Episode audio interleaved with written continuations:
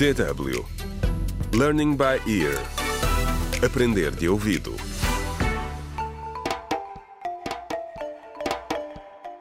Contra o crime. Olá, bem-vindos ao 25º episódio do audiolivro Contra o Crime. Sair da Sombra, escrito por Ursil Nhoe. Desde que Jaime saiu de casa, a família Lantaro está uma confusão.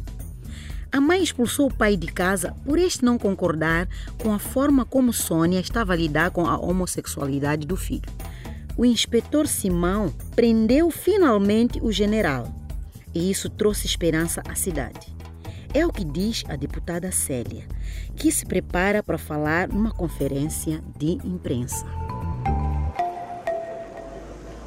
A conferência de imprensa da deputada, que foi transmitida em todos os principais canais da comunicação social nacional, causou uma enorme agitação e as suas palavras foram analisadas e debatidas durante horas.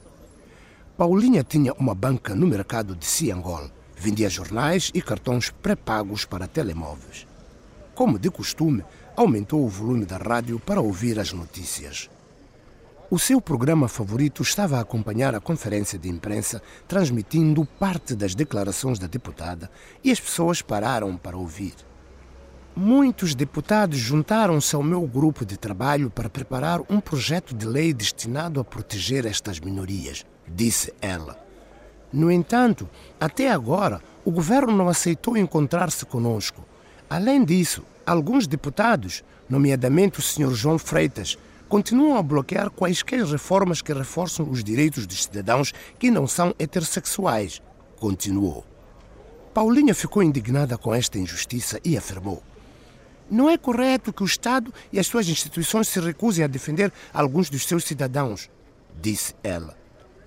Ah, retorquiu Joel, o sapateiro, que era o dono da banca ao lado. Quem é que esta pensa que é? Célia Oliveira? É tudo treta.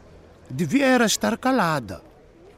Paulinha voltou a aumentar o volume do rádio para abafar as palavras de Joel. Na rádio, a deputada Célia criticou o artigo 139-23 do Código Penal, que afirma que qualquer gesto íntimo entre pessoas do mesmo sexo ou qualquer outra suposta relação não natural é passível de acusação. Mesmo que uma pessoa seja de orientação não heterossexual, ele, ela ou eles têm o direito de ser tratados em pé de igualdade. Eles não devem ser discriminados.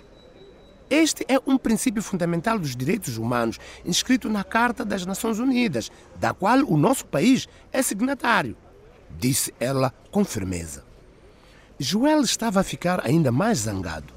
Gritou que a deputada era lésbica, amaldiçoou todos os políticos e voltou para o seu trabalho. Paulinha não conseguiu ficar calada. A palavra lésbica não é um insulto, disse ela, acrescentando. Não há nada a temer de lésbicas, gays, transexuais ou qualquer pessoa com uma identidade sexual diferente, insistiu. Sim, este debate está longe de estar terminado, murmurou ela para si própria. Contra o crime.